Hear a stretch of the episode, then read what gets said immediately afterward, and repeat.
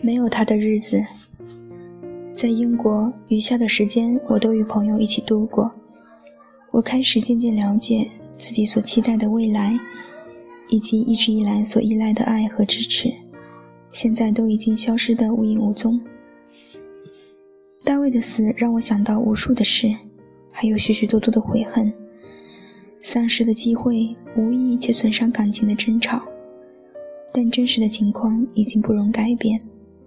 很多的美梦已经化作泡影，例如我们要生一屋子孩子的计划，似乎每件事都已经成空。但幸运的是，悲伤和抑郁截然不同。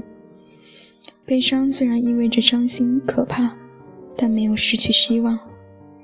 大卫的死并没有将我推入无法忍受的黑暗当中，我也从未因此产生过自杀的念头。朋友、家人，甚至陌生人带给我的巨大关怀和仁慈，也确实带给我很大的安慰。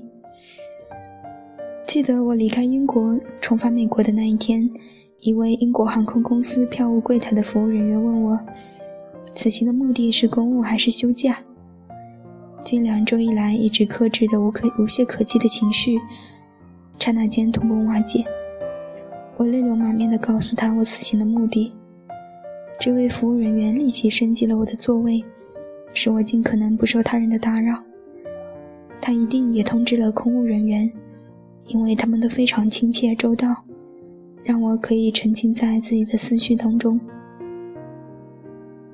从那一天起，只要有可能，我都会选择英国航空公司的客机，而每一次，我也会提醒自己，小小的善行会产生怎样的重要意义。回到学校后，铺天盖地的工作反而对我起到了很大的帮助。而在我奔赴英国期间，有几封大卫发来的信令我不知所措。接下来的几天，我又收到了两封延迟派送的大卫信件。在这之后，来信就可怕，但又不可避免地完全终止了。随着时间推移。大卫去世所带来的震惊渐渐消退了，但我对他的思念却一刻也没有停止过。在他离世几年之后，我受邀谈及此事，我便以一首艾德纳·米雷创作的诗歌作为对此的终结。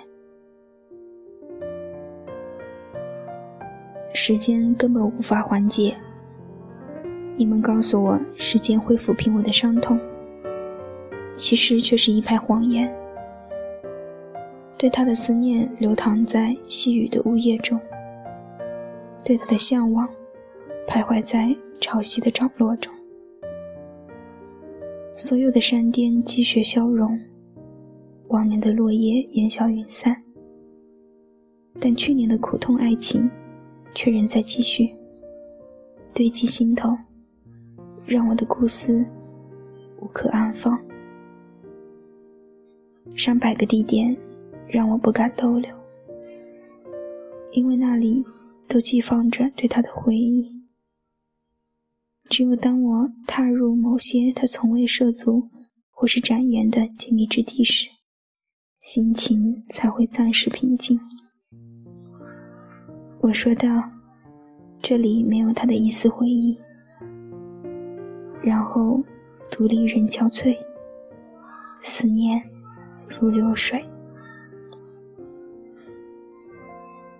时间最终确实带来了解脱，但是时间本身也需要时间来完成。这个过程充满了心酸与悲凉。